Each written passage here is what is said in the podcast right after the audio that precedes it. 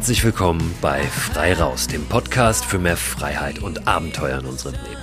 Ich bin Christo Förster und sitze tatsächlich mal wieder in meinem kleinen Podcast-Studio in Hamburg. Ich war ja die letzten Wochen viel unterwegs mit dem Film Abenteuerland, dem Film über meine Reise von der Zugspitze bis nach Sylt auf dem Wasser und zu Fuß, war unterwegs mit Kai Hattermann, demjenigen, der diesen Film gemacht hat. Wir sind auf Kinotour, auch aktuell noch, nur gerade mache ich so ein paar Vorstellungen hier von Hamburg aus. Heute Abend bin ich in Lüneburg und das ist die erste Vorstellung, das freut mich sehr, die restlos restlos ausverkauft ist. Ist auch ein kleines Kino, passen wahrscheinlich knapp 150 Leute rein, aber dafür, dass gerade gar nicht Kinozeit ist, sind wir da sehr, sehr zufrieden. Es war in den vergangenen Tagen und Wochen auch echt viel Medienalarm.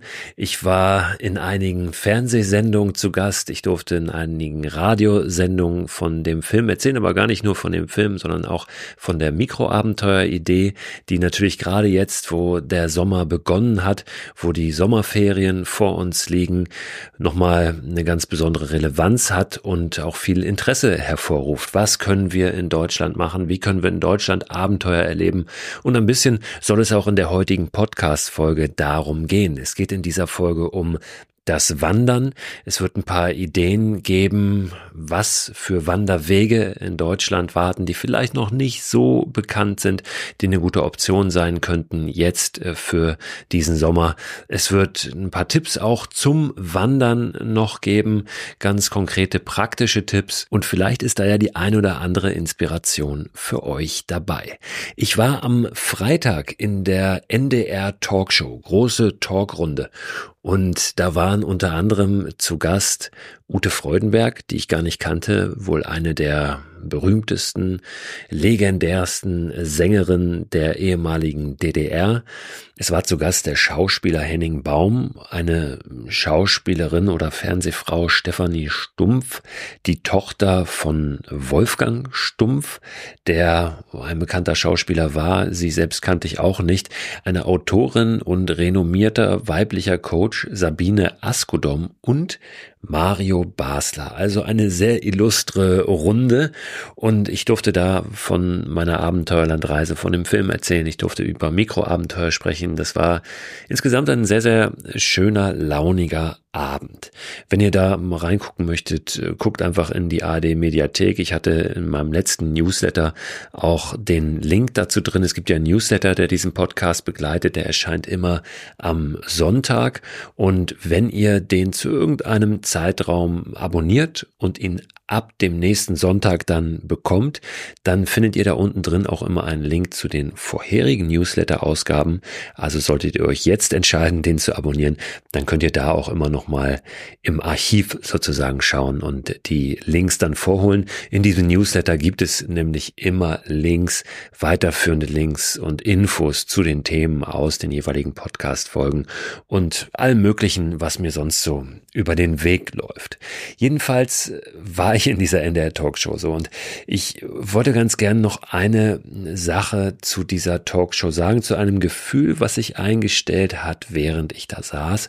Und zwar vor allem als Mario Basler äh, gesprochen hat. Mario Basler ist ein ehemaliger Fußballspieler, ein, ein sehr guter Fußballspieler gewesen, Nationalspieler, deutscher Meister, Torschützenkönig in der Bundesliga allerdings auch bekannt dafür, dass er immer schon einen Lebensstil gepflegt hat, der nicht so professionell war. Geraucht, äh, bekennender Raucher, seit jeher äh, getrunken, gefeiert und so weiter. Alles völlig fein, kann ja jeder machen, wie er möchte. Aber Mario Basler pflegt seitdem, seit er nicht mehr aktiver Fußballer ist, sehr dieses Image und diesen Kult und äh, ja auch eine Glorifizierung dieses äh, Lebensstils. Und als er in dieser Talkshow da so seine Parolen von sich gegeben hat, es ging wieder um das Trinken, es ging um das Rauchen und darum, dass man ja heutzutage nichts mehr darf, habe ich schon innerlich mit dem Kopf geschüttelt und musste mich wirklich zusammen zusammenreißen. Als er dann angefangen hat, das zu glorifizieren, dass doch früher auch im Auto geraucht wurde und auch seine Eltern im Auto geraucht hätten und die Kinder hätten mitgeraucht hinten auf der Rückbank und es war sowieso keiner angeschnallt früher und es gab noch nicht so viel Verbote und da schwang immer dieses mit, dass doch früher irgendwie alles besser war und dass dieser ganze Woke-Kram heutzutage eigentlich Quatsch ist. Und nachdem ich mich eine ganze Zeit gefragt hatte, warum alle auch noch höflich lachen ständig über diese altbackenen Sprüche, habe ich dann äh, irgendwann entschieden, ich, ich kann, ich kann jetzt hier nicht nichts sagen und musste dann einmal dazwischen gehen, um zu sagen, dass ja gerne jeder machen kann, was er möchte, solange da, wie an dem Beispiel der Kinder im Auto, einfach niemand geschädigt wird oder ungefragt in Mitleidenschaft gezogen wird und dass früher sicher nicht alles besser war.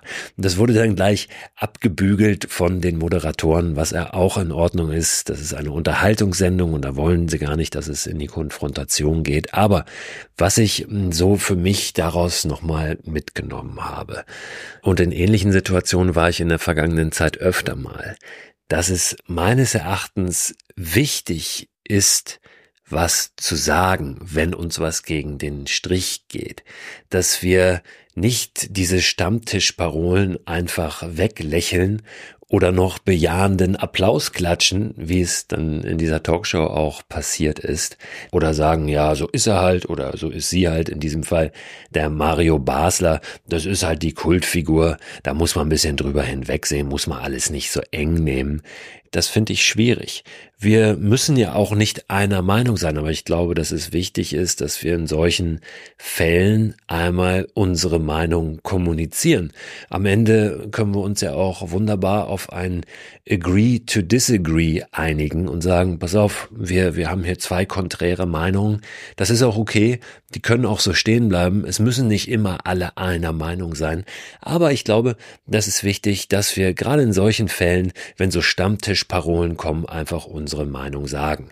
Das passt jetzt inhaltlich vielleicht gar nicht so sehr in diesem Podcast herein, aber ich mache ihn ja auch gerne inhaltlich ein bisschen auf. Und ich finde, dass das gerade aktuell ein ganz wichtiges Thema ist, wenn wir auf die Entwicklung der politischen Landschaft in Deutschland gucken und auf die Meinungen, die da gerade offenbar relativ viel äh, Zulauf bekommen.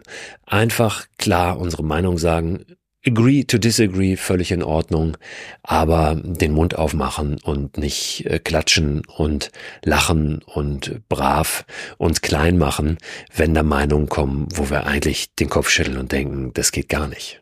So, das soll hier jetzt auch gar nicht so belehrend rüberkommen. Mich hat es nur beschäftigt in der Talkshow und auch danach.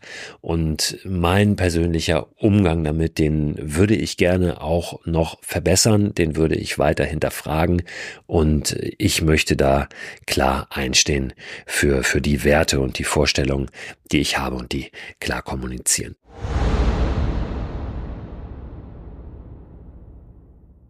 Werbepartner dieser Podcast-Folge ist wieder AG1. Die von WissenschaftlerInnen zusammengestellte Mischung hochwertiger Inhaltsstoffe in Pulverform. Vitamine sind da drin, Mineralstoffe, Bakterienkulturen, Antioxidantien, ein Pilzkomplex und insgesamt mehr als 70 Zutaten aus natürlichen Lebensmitteln.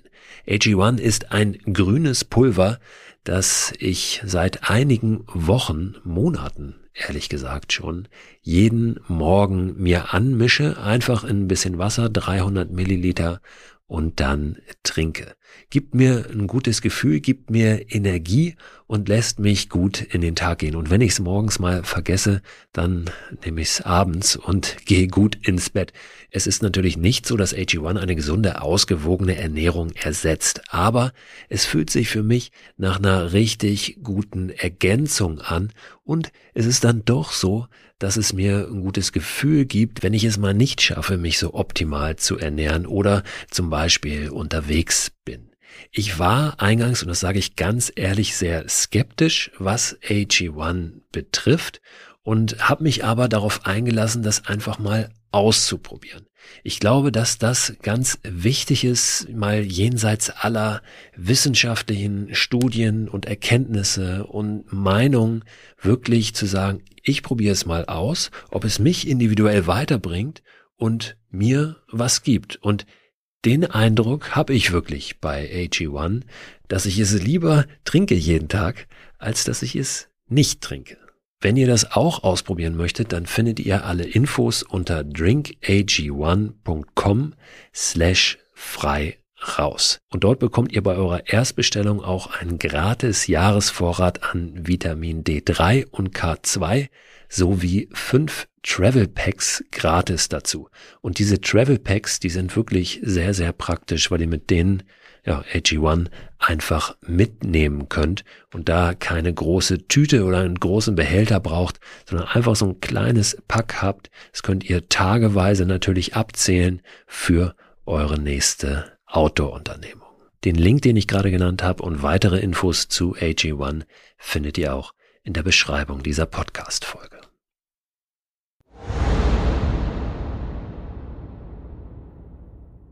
Jetzt kommen wir aber zum Thema Wandern. Wandern in Deutschland, aber nicht nur in Deutschland, sondern gerade auch in den Grenzgebieten. Ich finde es ganz interessant, da mal hinzugucken, was wir an den Rändern unseres Landes für Möglichkeiten haben, draußen unterwegs zu sein. Es gibt heute eine ganze Anzahl von konkreten Tipps, konkreten Wanderwegen, die auch vorgegeben sind, die ausgeschildert sind, was nicht heißt, dass wir nur solche welche Wege laufen können. Ich habe in vielen vergangenen Folgen auch immer wieder gesagt, wie schön ich das finde, wenn ich keinen vorgegebenen Weg habe. Wenn ich mir einfach zwei Orte raussuche und die verbinde. Wenn ich mir zum Beispiel sage, pass auf, ich möchte zu meinen Verwandten nach XY laufen und dann einfach eine Route suche, vielleicht sogar der Nase nachlaufe, unterwegs mal nach dem Weg frage, also mir eigene Routen erschließe. Das hat den Vorteil, dass auf diesen Routen meist nicht so viel los ist. Oft sind sie logistisch ein bisschen herausfordernder, aber wir kommen dann natürlich auch schneller ins Abenteuer rein und laufen nicht zu einem vorgefertigten Pfad, wenn wir uns eigene Routen suchen. Also das ist nach wie vor und immer noch was, was ich unglaublich bereichernd finde und auch nur empfehlen kann das zu machen, sei es jetzt zu Fuß oder sei es mit dem Fahrrad.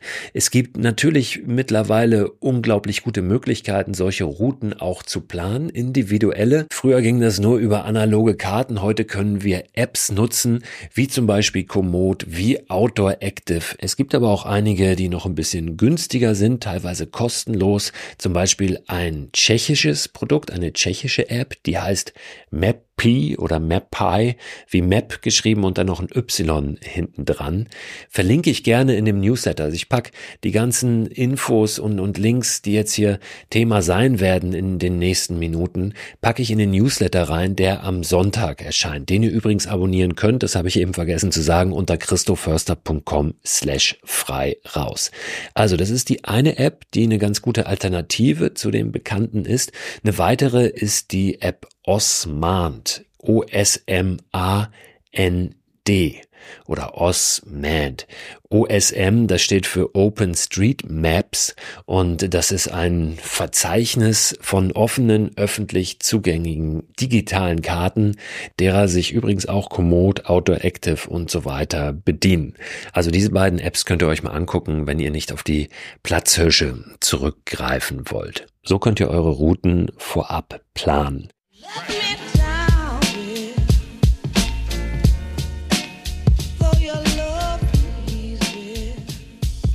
Ich habe euch mal ein paar Wanderwege rausgesucht in Deutschland, die ich sehr empfehle.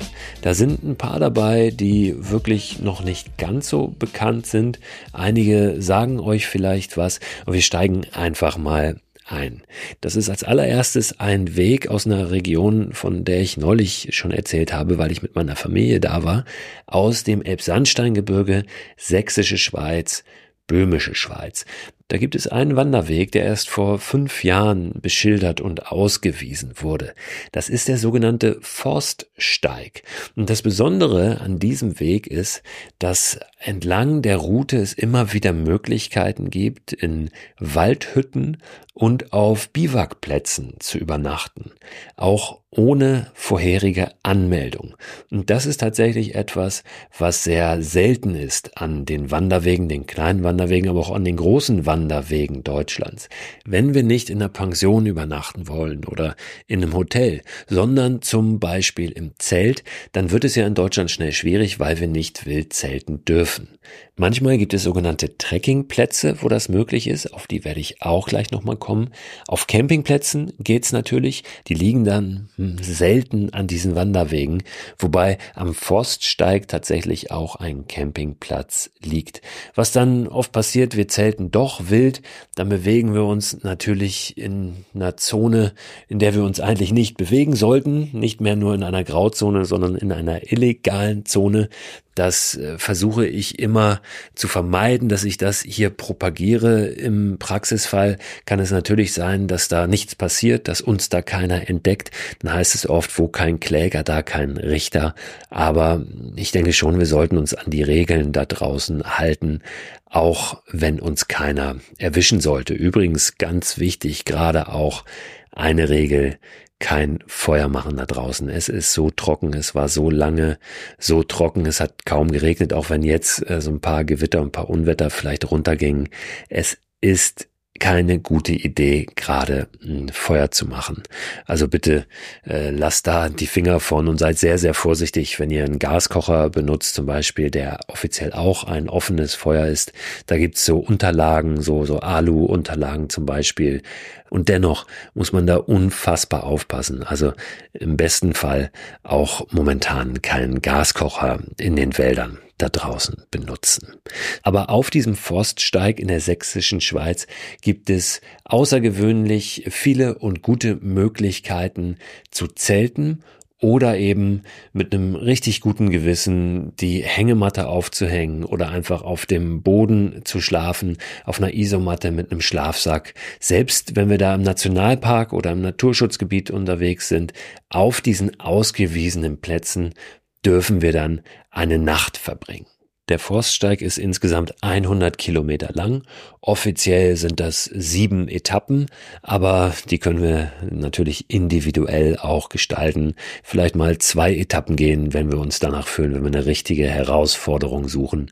Oder auch anderthalb, wenn es dann die Möglichkeit gibt zur Übernachtung. Es ist in jedem Fall so, dass dieser Forststeig auch sehr siedlungsfern verläuft. Das heißt, wir werden dort nicht durch Ortschaften kommen und ich kann mir vorstellen, dass es für viele von euch ein ganz gutes Argument ist. Der Forststeig. Dann der nächste Steig und der ist nun wahrlich kein Unbekannter. Das ist der sogenannte Goldsteig. Der Goldsteig führt durch die tollen Mittelgebirgslandschaften von Oberpfälzer Wald und Bayerischer Wald, ist insgesamt 660 Kilometer lang, also richtig lang, ist ein absoluter Premium-Wanderweg, also ist ausgezeichnet als Premium-Wanderweg und es gibt sogar eine, so eine Parallele, eine Goldsteig-Parallele heißt die, ein Wanderweg, der durch Tschechien führt.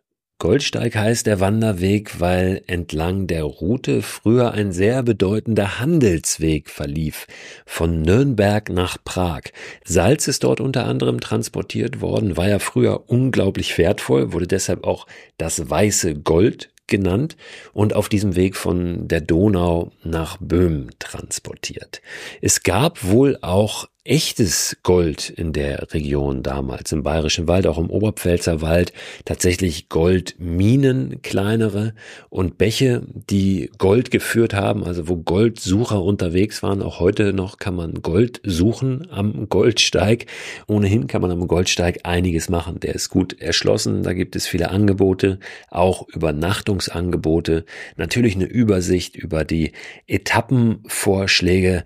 Also das ist ein äh, recht gut, ich will gar nicht sagen kommerzialisierter Weg, ein ganz gut erschlossener Weg, aber einer, der sich landschaftlich wirklich unglaublich lohnt, trotzdem vielleicht ein bisschen unbekannter noch als die ganz großen Klassiker, der Rennsteig oder der Rheinsteig, der E1, dieser große Fernwanderweg durch Deutschland oder natürlich die bekannten Wanderwege in den Alpen.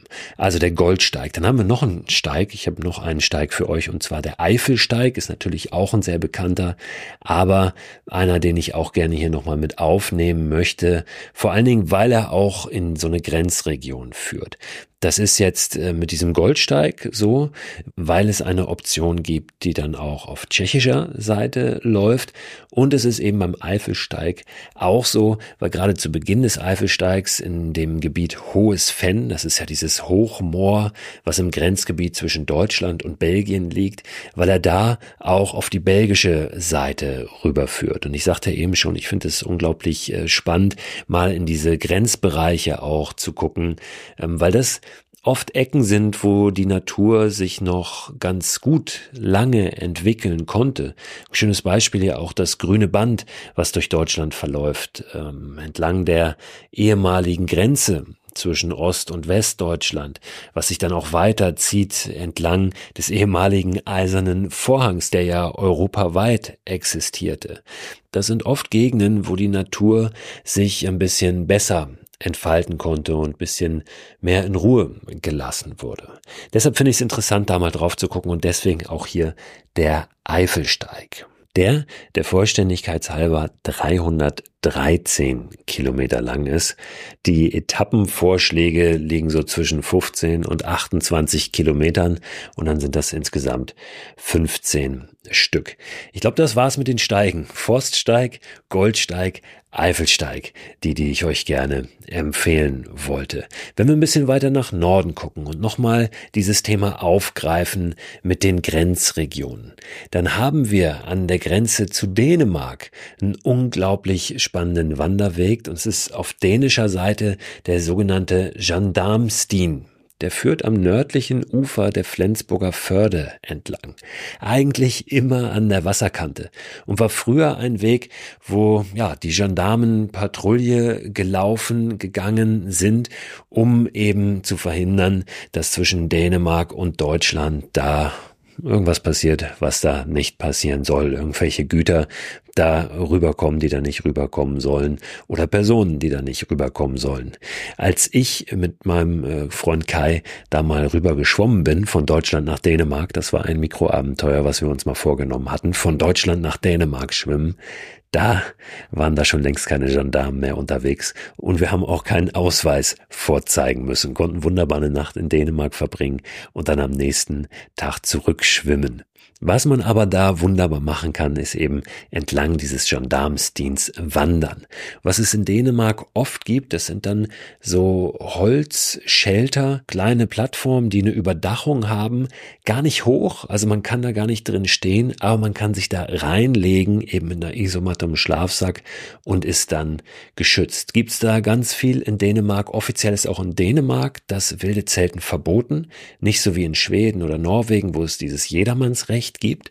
In Dänemark darf man das eigentlich nicht, aber es gibt ganz viele Möglichkeiten, ganz viele Shelter, wo es dann eben doch ähm, ermöglicht wird und, und auch geduldet ist. Und davon findet man an diesem Gendarmsdien eben auch einige. Wenn man das noch erweitern möchte, und das geht tatsächlich ganz gut, dann läuft man den Gendarmsdien Richtung Flensburg und hängt dann noch den südlichen Teil der Flensburger Förde dran, also die südliche Küste. Nennt sich dann auf deutscher Seite Fördesteig, ist auch sehr, sehr schön, aber da gibt's keine Möglichkeiten zum draußen übernachten. Ist verrückt. Irgendwie haben wir das in Deutschland nicht so drauf. Da müssen wir dann andere Möglichkeiten finden und uns vielleicht so einfach irgendwo hinlegen. Immer darauf achten, nicht im Naturschutzgebiet oder im Nationalpark. Und wenn wir dann aber ohne Zelt da einfach eine Nacht draußen verbringen und nicht auf Privatgrund sind, dann ist es auch nicht verboten. Der dänische Gendarmsdien ist ungefähr 75 Kilometer lang und der Fördesteig dann nochmal 95 Kilometer. Gerade jetzt im Sommer natürlich großartig, wenn man ständig die Förde, die ja letztlich Ostseewasser hat, vor der Nase hat und da ständig reinspringen kann, sich erfrischen kann, dann wieder eine Runde laufen, weiten Blick hat auf die Ostsee raus, dann irgendwann, je mehr man sich der Ostsee nähert, je mehr die Förde sich öffnet. Also das ist gerade im Sommer natürlich grandios. Ein bisschen weiter südlich, aber immer noch im Norden Deutschlands verläuft der Heidschnuckenweg in der Lüneburger Heide, etwas südlich von Hamburg, so in diesem Dreieck zwischen Hamburg, Hannover und Bremen. Die Lüneburger Heide ist wirklich eine einzigartige Landschaft. Ich finde, wer die noch nicht gesehen hat, der muss das unbedingt nachholen oder die muss das unbedingt nachholen. Eine Landschaft, die wir hier in Deutschland haben, die jeder, jede gesehen haben muss. Und zwar nicht nur in der Zeit, in der dann die Heide blüht, die natürlich besonders beeindruckend ist. Das ist meist im Spätsommer der Fall. Ihr könnt online auch nachschauen, wann die Heide blüht. Da bekommt man mittlerweile tagesgenaue Vorhersagen, wie das dann aussehen wird. Aber es ist natürlich natürlich auch so, dass in dieser Zeit es recht voll ist in der Region. Das lohnt sich zu jeder Zeit in der Lüneburger Heide zu wandern. Und der Heidschnuckenweg, der führt wirklich durch die schönsten Ecken der Lüneburger Heide. Heißt Heidschnuckenweg aufgrund der Schafrasse, die dort vornehmlich anzutreffen ist. Ist eine recht genügsame Schafrasse, die in der Heide da sehr gut klarkommt und die ihr dort überall sehen werdet, wenn ihr da unterwegs seid. Der Heidschnuckenweg, 223 Kilometer lang, ein bisschen schwierig mit dem freien Übernachten, weil er über einen Großteil durch Naturschutzgebiet führt, in dem auch das Lagern untersagt ist. Aber es gibt natürlich wie immer auch Möglichkeiten, mal hier und da zu fragen, ob man vielleicht in einem Garten oder auf einer Wiese an einem Schober, einem Heuschober-Schuppen übernachten darf. Es gibt schöne Pensionen und so oder so lohnt sich das auf jeden Fall, da unterwegs zu sein, egal wie man die Nächte verbringt. So, und dann habe ich noch zwei Empfehlungen für euch. Einmal der deutsch-französische Burgenweg, der durch den Pfälzerwald und die Nordvogesen läuft acht Burgruinen verbindet, die wirklich beeindruckend sind. Also da gibt es Ausblicke auf diesem Weg, da denkst du, du bist wirklich im Mittelalter, weil nichts zu sehen ist, was moderne Zivilisation ist. Da ist eine Burgruine, die ragt aus diesen Wäldern hervor. Dahinter schmiegen sich diese Hügellandschaften. Wenn man Glück hat, kommt noch ein bisschen Nebel gerade hoch und man fühlt sich wie, wie in irgendeinem Märchen, in einer Sage. Tatsächlich spielen einige der bekanntesten deutschen Sagen in dieser Region. Der einäugige Hagen war da unterwegs, der Drachentöter Siegfried. Also da ist tatsächlich nicht nur die Natur sehr interessant und sehr äh, erlebenswert, sondern auch diese Verbindung von Natur und Kultur sehr spannend. Und diese Verbindung, die ist ja tatsächlich das, was gerade auch in Deutschland so besonders ist, dass wir nicht nur Wildnis haben, sondern dass wir immer wieder auch diese alte Kultur haben, die sich verzahnt und verbindet mit der Natur. Das gibt es ja in vielen Ländern, die für ihre Wildnis bekannt sind, gar nicht so. Und das ist ein Grund, warum viele Menschen nach Deutschland kommen, weil sie hier eben diese alte Kultur finden, die natürlich sich nicht unabhängig, sondern immer in Abhängigkeit von der Natur auch entwickelt hat, genau wie diese Sagen sich in, in der Verbindung mit der Natur ja auch ausdrücken und daraus entstanden entstanden sind.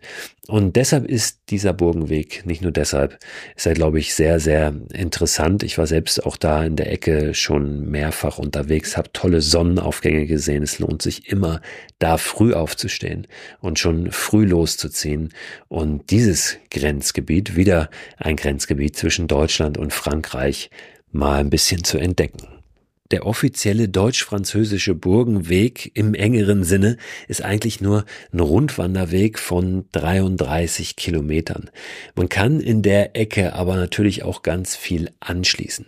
Das Dahner Felsenland ist nicht weit, fantastische Felsformationen, die da auch ähm, ja, aus diesen Wäldern rausragen. Also da lässt sich ganz viel noch andocken und auch individuell verbinden nur dieser deutsch-französische Burgenweg explizit 33 Kilometer lang und definitiv wert, den mal zu laufen.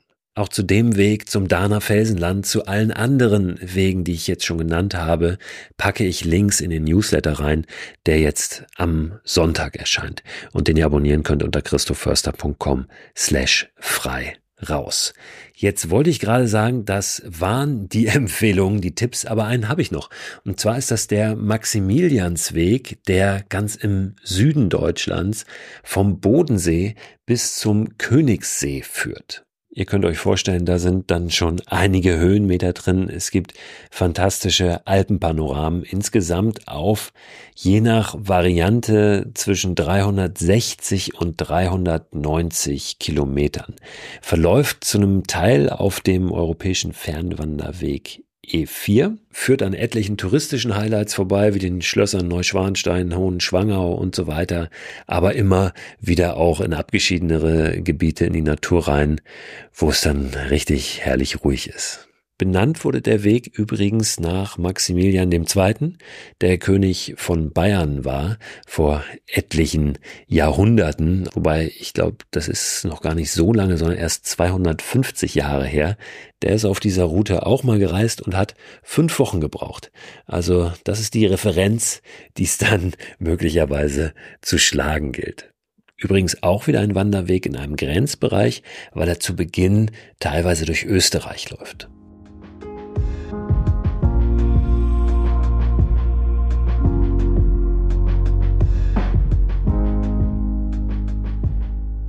Das waren jetzt, wenn ich richtig gezählt habe, sieben Empfehlungen, sieben konkrete Tipps für Wanderwege in Deutschland beziehungsweise in Grenzbereichen zwischen Deutschland und angrenzenden Nachbarländern. Es gibt noch einen weiteren Tipp obendrauf, wenn es über die Grenzen hinausgehen soll, wenn ihr vielleicht noch nicht wisst, was ihr machen könnt, wo ihr wandern könnt oder wo ihr mit dem Van hinfahren könnt, wo eine Ecke ist, die sich noch lohnt in Europa, nicht zu weit, aber doch was, was vielleicht nicht so völlig überlaufen ist, dann guckt euch mal die hohe Tatra an. Gebirge zwischen Polen beziehungsweise in Polen und dann auch in den Grenzbereich rein Richtung Slowakei. Das muss eine richtig schöne Bergwelt sein mit tollen Gipfeln, mit glasklaren Seen, mit ruhigen, friedlichen Wäldern. Ich habe gerade neulich äh, mit dem Josef, meinem Freund Josef gesprochen, der auch in dem Abenteuerland-Film kurz auftaucht, der aus der Slowakei kommt, der die Hohe Tatra ganz gut kennt, der da schon viel unterwegs ist und der mir immer wieder auch vorschwärmt von dieser Region. Also Hohe Tatra, Polen Richtung Slowakei, Slowakei teilweise auch noch. Das guckt euch mal an. Und wenn es an das Wandern geht, ich habe vorhin schon kurz gesagt, ich wollte nochmal auf die Trekkingplätze kommen. Es gibt in Deutschland ja mittlerweile immer mehr Möglichkeiten, auch zu zelten, naturnah zu zelten, wo jetzt nicht Straßen oder Orte in unmittelbarer Umgebung sind. Das ist dann oft eine kleine Fläche irgendwo in einem Waldgebiet, wo so Holzplattformen Plattformen aufgebaut sind und auf diesen Holzplattformen lassen sich Zelte aufstellen und es ist auch erlaubt, Zelte aufzustellen. Meist gibt es eine Toilette, eine Komposttoilette oder eine Biotoilette, die man dann benutzen kann. Oft sogar auch noch eine Feuerstelle, wobei momentan es wirklich nicht angesagt ist, Feuer zu machen, auch in den meisten Trekkingplätzen tatsächlich verboten. Und da kann man dann, da darf man dann eine Nacht verbringen. Man muss diese Trekkingplätze allerdings in der Regel vorher buchen. Drei, vier, manchmal fünf Zelte, für mehr ist da in der Regel nicht Platz auf einem solchen Trekkingplatz. Buchen kann man diese Plätze fast immer online, nur ihr solltet euch beeilen. Ich habe mal auf ein paar drauf geguckt, jetzt gerade eben, und bei vielen ist es so, dass die ganzen nächsten Wochen, den ganzen Sommer über, die Wochenenden immer schon ausgebucht sind. Natürlich nicht bei allen Plätzen, aber bei einigen ist das der Fall, dass da nur noch vereinzelt Möglichkeiten sind unter der Woche. Wenn ihr das vorhabt, wenn ihr euch das vorstellen könnt, dann guckt da jetzt rein und äh, bucht euch da jetzt einen Platz, reserviert euch das, weil ich glaube, dass es in zwei Wochen schon zu spät sein kann und es dann für diesen Sommer vielleicht gar keine Möglichkeit mehr gibt. Es wird dann ein bisschen lockerer wieder in diesen Belegungsplänen, wenn die meisten meisten Bundesländer mit ihren Sommerferien durch sind. Also nach dem Sommer dann, der September ist, glaube ich, auch eine sehr, sehr gute Zeit, um da nochmal unterwegs zu sein.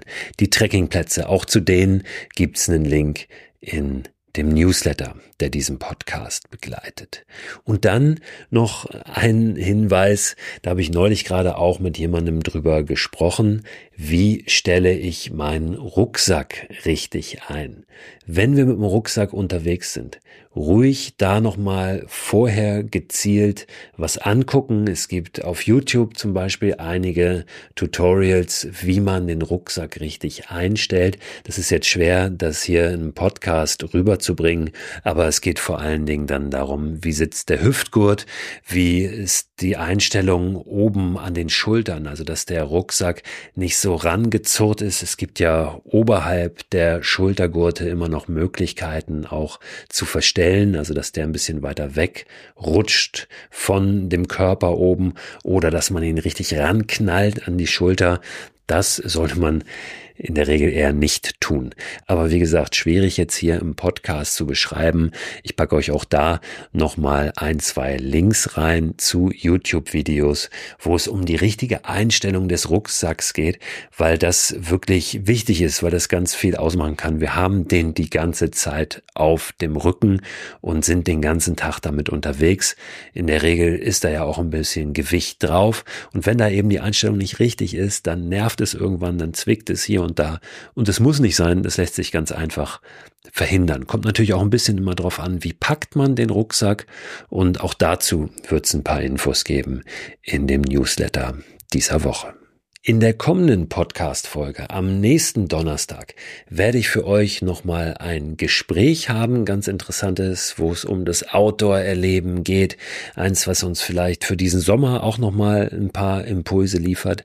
Und nach dieser Folge in der kommenden Woche geht es dann mit dem Frei-Raus-Podcast in eine Sommerpause und dann bin ich irgendwann Ende August wieder für euch da und dann gucken wir mal, was ihr so erlebt habt, was ich so erlebt habe ich habe einige Sachen vor, auf die ich mich sehr freue.